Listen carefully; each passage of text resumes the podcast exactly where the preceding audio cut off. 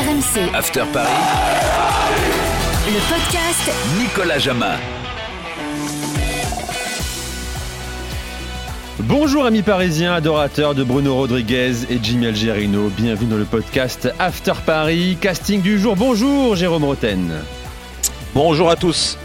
Salut Mohamed Wafsi. Salut Nicolas, salut Jérôme. Pourquoi, messieurs, une telle avalanche de blessés au Paris Saint-Germain? Pas de chance ou mauvaise gestion de l'effectif? C'est notre débat de la semaine dans le podcast After Paris. Mais avant, messieurs, euh, retour sur la victoire du PSG samedi soir 3-0 contre Rennes malgré une équipe très amoindrie. C'est parti pour le podcast Paris. Un PSG aux nombreux absents qui terrasse tout de même euh, la valeur qui monte, montante en tout cas en Ligue 1. Le, Stade Rennais 3-0, c'était samedi soir euh, au Parc des Princes. Messieurs, éventuelle éva- évaluation traditionnelle, pardon. Euh, Jérôme, on va commencer avec toi. Quel est ton taulier parisien de ce match? Bah, le taulier, euh, obligé de dire Di Maria, hein, dans tous les cas, c'est lui qui a marqué euh, euh, des buts, euh, des buts, du moins un but, un, but fabuleux comme il est capable de faire sur sur le, le deuxième, même dans le jeu, il a été, il a été important. Euh, c'est lui qui a fait mal à cette équipe de Rennes et, et qui, a, scellé le match au bout de, de, de 20 minutes. À 2-0, on savait très bien que Rennes était inoffensif et, et que le match était réglé. Donc euh, il faut quand même féliciter Di Maria sur ce match. Mohamed Moi, je vais mettre Keylor Navas parce que euh, je trouve que ces deux parades à la fin du match sont, tout simplement magnifiques. Je trouve qu'il apporte une sérénité à sa défense euh, assez dingue. Euh, c'est euh, c'est le grand gardien que, que, l'on attendait au PSG, que tout le monde attendait à, Paris, le grand gardien version Qatari. Et je pense qu'il est, euh, il est pas loin d'être dans le top 3, voire top 3 facile des meilleurs gardiens en ce moment dans, dans le monde. Et je le trouve avec son jeu au pied très intéressant, sa sérénité, sa façon de, de rassurer ses, ses partenaires et sa façon d'être là au bon moment. À chaque fois, il a la parade euh, qui va bien. Donc pour moi, je mets Keylor Navas comme, comme taulier et c'est euh, le cador en ce moment pour moi du PSG. Ouais, C'était pour pas faire comme moi en fait. hein. Bah oui, c'est Euh, bien. C'est pour pas faire Bah, comme moi parce que. Navas. Na- et, euh, euh, euh, Mohamed, t'es fort quand même. Tu nous parles des deux arrêts de Navas en fin de match. Il y avait 3-0, il y avait plus, il y avait plus rien à jouer, même si Rennes avait marqué. Et- Non, et- autant Navas, je suis d'accord avec toi sur euh, depuis le début de Excusez-moi, moi je saison. n'aime pas le conformisme. Vous aimez le conformisme. Oui, moi j'aime oui, moi, mais- j'aime les choses différentes. Voilà, très bien. Oui, oui, oui. Ok, d'accord. On est encore en Vous auriez dû mettre Kerrer, c'était mieux. Voilà. Mettez Kerrer, c'est mieux. Thilo Kerr, le pauvre, on en parlera dans un instant euh, de l'international allemand. Votre boulet, ton boulet, Jérôme C'est difficile de sortir un boulet quand tu gagnes, euh, tu gagnes euh, 3-0 et, que bon, t'as jamais subi, t'as toujours pris le dessus face à cette équipe rennaise. Après, s'il faut vraiment en sortir un, euh, euh, mais il est à court de rythme euh, aussi parce qu'il a été blessé. Euh, p- Paredes, par rapport à ce qu'il doit faire dans ce rôle euh, au milieu de terrain, il est capable de faire bien mieux. Euh, donc euh, je vais te dire Paredes, mais bon, sinon euh, après je vais pas citer les blessés. Là, je parlais de Kerrer. Kerrer, de toute façon, a aussi le temps qu'il était sur la pelouse montrait encore des limites à ce poste d'arrière droit. Mais mais bon, on va l'épargner aujourd'hui. Donc ouais, allez, s'il faut en sortir un, je vais dire Pa- Paredes. Alors ça me, fait plaisir parce que juste avant de faire ce podcast, j'avais donné mon boulet à, Jérôme et il avait, il avait donc choisi de prendre le même que moi. Donc je vais choisir Paredes euh, parce que il a été pas bon tout simplement. Il revenait de blessure, il n'a pas été à, la hauteur. Euh, il est capable de faire beaucoup mieux. Il a perdu beaucoup de ballons, beaucoup de déchets, beaucoup d'agressivité euh, inutile. Paredes pour moi fait preuve d'un très bon boulier. Alors messieurs, euh, Jérôme et, Mohamed, je vous pose une question extrêmement simple, hein, simple qui engage votre avis et peut-être vos infos d'ailleurs aussi. Moeskin est-il dans vos esprits le numéro 9, numéro 1 du PSG désormais? Autrement dit, est-il passé devant Mauro Icardi? Jérôme Pourquoi Bah, tu rigoles écoute, euh, bah, je rigole parce que parce que ça va vite. on va vite en besogne en fait. T'as Eh oui, t'as- un mec qui Mauro marque. T'as un mec qui est là, t'as Ouais. un qui est absent et qui marquait plus. Voilà. Ouais, ouais. Bon, après, il a marqué des buts à son arrivée. Hein. Il faut, il faut se rappeler d'Icardi quand il est arrivé, où euh, les gens, ils avaient vite oublié euh, Cavani parce qu'il marquait euh, but sur but. En effet, ça s'est arrêté au bout d'un moment parce qu'il a eu un coup de moins bien. Peut-être que ça sera le cas de, de Keane aussi dans quelques semaines, même si je le souhaite pas au PSG. Et de toute façon, ça va s'arrêter parce qu'il s'est blessé. Euh, après, euh, il faut reconnaître aussi qu'il apporte. Euh, euh, autre chose au, jeu parisien et je pense que c'est bien. On avait on, avait l'habitude de, de, voir euh, euh un jeu euh, assez stéréotypé contre les contre les grosses cylindrées avec un bloc défensif très bas et puis et puis contré avec des attaques rapides avec Neymar et, et Mbappé. Lui apporte autre chose parce que il y a du dynamisme dedans devant. Il, il, il fait beaucoup d'appels donc pour les milieux de terrain c'est quand même un régal. Pour les latéraux aussi quand ils arrivent à monter. Euh, pour mettre des centres, euh, il est souvent euh, à proposer des choses et moi j'adore ce genre d'attaquant. C'est un peu un mix entre, en effet, entre ce que pouvait apporter par moment Cavani et ce qu'apporte aussi Icardi, c'est-à-dire dans le dans le la puissance, le jeu le jeu dos dos au but. je trouve qu'il est aussi intéressant, même s'il peut faire mieux. techniquement, il est capable de d'élever son niveau et c'est peut-être un axe de progression là-dessus.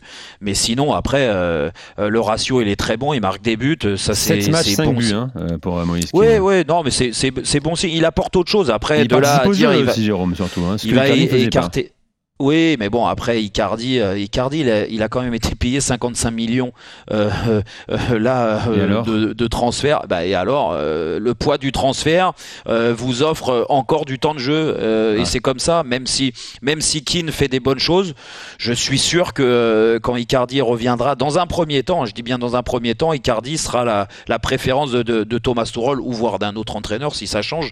Mais après, dans un second temps, en effet, si Icardi donne pas satisfaction, eh ben on a vu que Keane pouvait apporter des choses intéressantes. Et, moi, je suis content de, voir qu'un attaquant de ce, style-là euh, arrive à s'imposer aujourd'hui au Paris Saint-Germain parce que c'est vraiment euh, le, profil d'attaquant que, j'aime, que j'aimais quand j'étais joueur et, milieu de terrain, et en l'occurrence un passeur euh, dans les équipes où je jouais.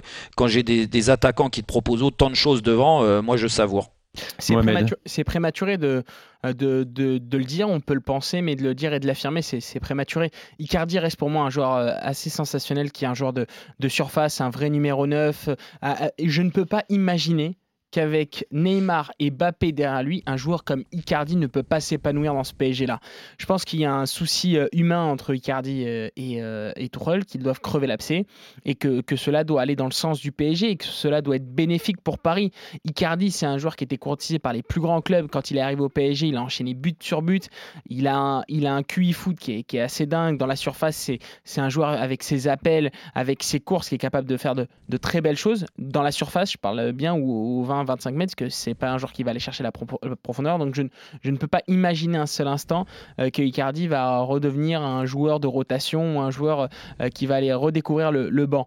Euh, Keane est un bon joueur, un joueur intéressant, un joueur qui, qui est plein d'allant, plein d'entrain puisqu'il arrive au, PSG. Mais, mais on parle quand même de Mauro Icardi. C'est un joueur qui. Et je veux bien les gars, mais il a pu marquer depuis 6 mois ce garçon quand même. Mais, c'est-à-dire qu'il faut continuer, c'est-à-dire qu'il faut lui donner confiance, il faut qu'il rejoue en étant à, à 100% et plus à 70 ou à 60%, plus en n'ayant aucun pépin physique, même si euh, je sais qu'Eric Dimeco me répète souvent que quand on joue au foot, on n'est jamais à 100%, mais il faut qu'il retrouve une certaine condition physique qui va lui apporter de la confiance. Et ça, pour moi, c'est ce qui lui manque, et la confiance aussi de ses, partenaires, il l'a, mais la confiance aussi de, son staff.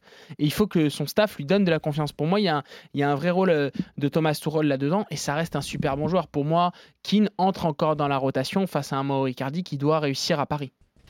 Ouais, et puis et puis il y a, quand même un, truc qu'on n'a pas dit, c'est que euh, Momo, tu parlais de confiance et à juste titre parce que les numéros 9 ont, besoin d'avoir euh, de marquer des buts. Euh, c'est la seule façon qu'ils ont euh, aujourd'hui d'être à 100% sur le terrain. Mais hum, tu parlais du staff aussi et ça c'est problématique pour n'importe quel numéro 9. Alors Keane c'est un jeune joueur, il sort d'une saison très compliquée à Everton, donc il arrive, il se pose pas de questions pour l'instant, il marque des buts tant mieux pour le PSG. Mais euh, euh, il faut pas se leurrer. Icardi, il sait aussi que si Thomas Tuchel reste sur le banc, que quand tu vas jouer des grosses équipes, euh, que ça soit en championnat, il y en a pas beaucoup, mais il y en a quelques-unes, et, et surtout en Ligue des Champions tu sais que tu vas jouer en 4-3-3 et qui dit 4-3-3, c'est-à-dire avec les, les trois devant, Di hmm. Maria, Mbappé et Neymar. Et donc il n'y a pas de place pour deux numéros 9 et ça c'est un problème parce que si tu dis à Icardi et il le sent et c'est pour ça que aussi il vit une période compliquée déjà parce qu'il s'était fait prendre sa Mais place. ça veut dire que Jérôme que tu dois être capable de faire évoluer ton équipe en 4-2-3-1 ou dans un autre système. Exactement, mais sauf que aujourd'hui, c'est c'est le le, chat qui se mord la queue. En fait, c'est toujours pareil. C'est est-ce que Thomas Tuchel va avoir les coronets de mettre quatre joueurs offensifs avec un vrai numéro 9, en l'occurrence soit Icardi, soit Keane, euh, contre les grosses équipes avec euh, en, en, en, mettant des joueurs de côté, mais des joueurs de côté qui doivent faire des, des efforts aussi pour aider les milieux de terrain.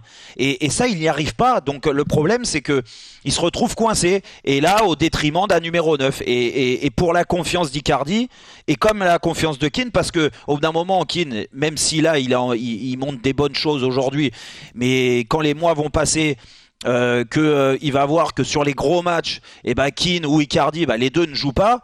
Et eh ben ça va être problématique parce qu'après ils vont se taper les matchs contre Nîmes, contre Lens, contre Reims, euh, et là ils vont marquer des buts. Mais est-ce que ça suffit? Ben, pour moi ça suffit pas. Donc là le, le, vrai le vrai nœud du problème, c'est encore une fois c'est l'entraîneur. C'est à lui de trouver une solution. Et son système. Eh ouais, et mais ça, tant qu'il sera là, on le trouvera pas. Mohamed, rappelle-moi juste, Moïse Keane, c'est un prêt sans option d'achat? C'est un, prêt euh, avec euh, une option d'achat, euh, puisqu'au départ on croyait que c'était sans option d'achat, mais il y aurait bien une, option ah. d'achat, mais on ne connaît pas le montant de cette option d'achat. Voilà pour Moiskin.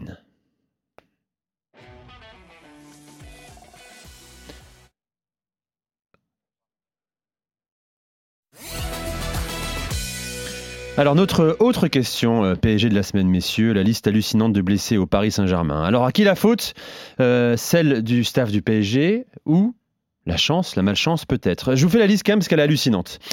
11 joueurs blessés aujourd'hui. Juan Bernat, Presnel Kipembe, Pablo Sarabia, Mauro Icardi, Marco Verratti, Julian Draxler, Kylian Mbappé, Neymar, Idrissa Gueye, Thilo Kerrer, Alessandro Florenzi et Moïse Keane.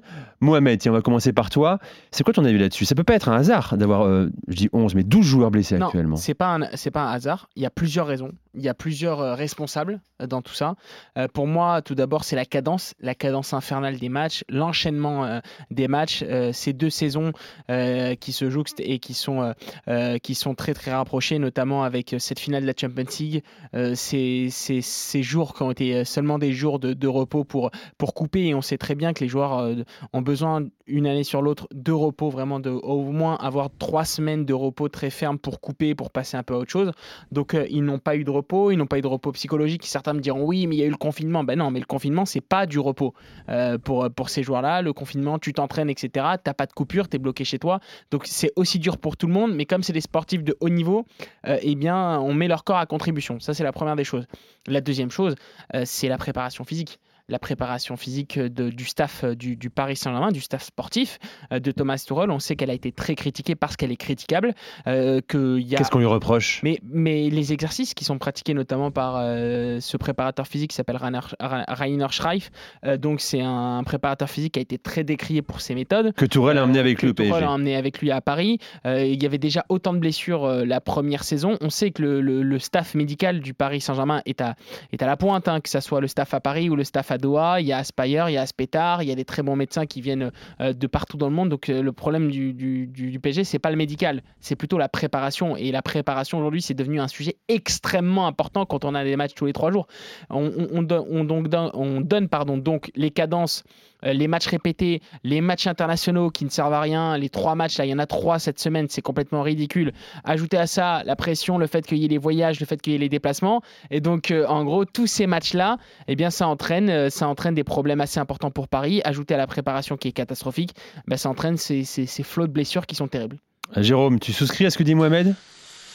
Bah oui, bien sûr. Après, euh, c'est toujours pareil. On n'est on n'est pas devin. Moi, je suis pas dans la tête des, des mecs. Je suis pas euh, dans leurs organismes aujourd'hui avec tout ce qu'on est en train de vivre, une période euh, terrible au niveau sanitaire. Donc, entre ceux qui ont attrapé le Covid, qui reviennent, on ne sait pas les séquelles. On connaît pas les séquelles mmh, de cette connerie. Mmh. Donc, donc le sportif de haut niveau, bah oui, en, en effet, on demande beaucoup, beaucoup et, et peut-être beaucoup trop l'espacement des des, matchs, euh, je trouve que c'est insuffisant. Encore une fois, la trêve internationale là pour le PSG, la trêve internationale va arriver. Il y a des joueurs qui sont concernés. Alors j'espère quand même que ceux qui sont blessés ne vont pas quand même jouer avec leur sélection, mais apparemment il y en a qui veulent, comme Neymar. Donc ça c'est problématique.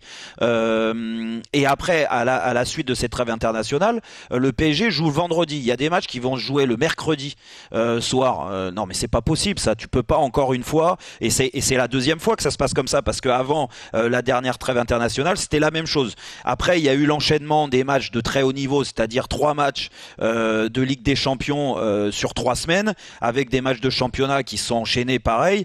Donc les organismes ont souffert. Et, Mais je veux et bien, moi, ça, les gars, euh, mais je vois pas autant de blessés au Real, au Barça, au oui, Bayern non, Munich. mais c'est pour mais ça. T'as pas c'est- 12 c'est pour blessés actuellement au, Non, au mais- Bayern? Non mais Nico, il y, a- y a des blessés partout. Hier j'ai encore commenté euh, euh, le match euh, Liverpool-Manchester euh, City. Manchester City, euh, Liverpool. Il y a des blessés, il y a des blessés et, et c'est problématique. Donc oui, après il y en a plus au PSG, mais et ça, ça rejoint ce que disait euh, Mohamed tout à l'heure, c'est que depuis que Thomas Tuchel est là, et c'est pas que depuis Thomas Tuchel, parce que même avec sous Emery, c'était la même chose. Il y a souvent eu des blessés dans certaines périodes Ouais. clés, c'est-à-dire là au mois de novembre. Euh, là, l'hiver va arriver, et ben il y a des mecs qui se pètent parce qu'il y a l'enchaînement des matchs, et, et à la période février-mars aussi où, où là il y a beau- beaucoup de blessures musculaires. Et ça, c'est un problème en effet d'entraînement. Alors c'est soit un sous-entraînement, soit un surentraînement. Je sais pas ce qui glande, mais en tout cas, il y a aussi un problème à ce niveau-là, et, Oui. et que le euh, que Thomas Tuchel l'accepte ou pas, c'est la vérité. C'est comme ça, et et là c'était pas lié au Covid avant, hein. donc euh, ou une préparation euh, tronquée du début de saison à cause de de, de, de la finale à 8 après les vacances données. Et vous savez, moi j'en j'en ai fait des préparations physiques. Alors peut-être pas comme celle-là parce que celle-là elle est elle est euh, elle est vraiment spéciale et que nous on a eu la bonne idée en France après le- la finale à 8 de reprendre direct le championnat le même week-end. Donc ça c'est Eh oui. c'est quand même problématique. Les autres ne l'ont pas fait. Mais après, quand tu as une préparation physique, la préparation physique, elle n'est pas faite pour donner la force là au mois de septembre, octobre, novembre. hein. Elle, est, elle, est, elle est faite pour donner la force euh, pour finir bien l'année correctement, c'est-à-dire à partir de mois de mars, avril, mai, où les compétitions se gagnent. Et, et pour l'instant, ça, on ne sait pas. Et on sait pas. ce que ça va C'est la donner grande parce qu'on inconnue. n'y est pas. Donc il y a, il y a- il y a- il y a vraiment des soucis. C'est la grande inconnue pour le PSG. Merci Jérôme. Merci Mohamed. Merci à vous. Merci Euh, Nicolas. le prochain podcast After Paris, Bravo, bien sûr, euh, de Bravo. retour la semaine prochaine. Bye bye. RMC, After Paris, le podcast. Nicolas Jamin.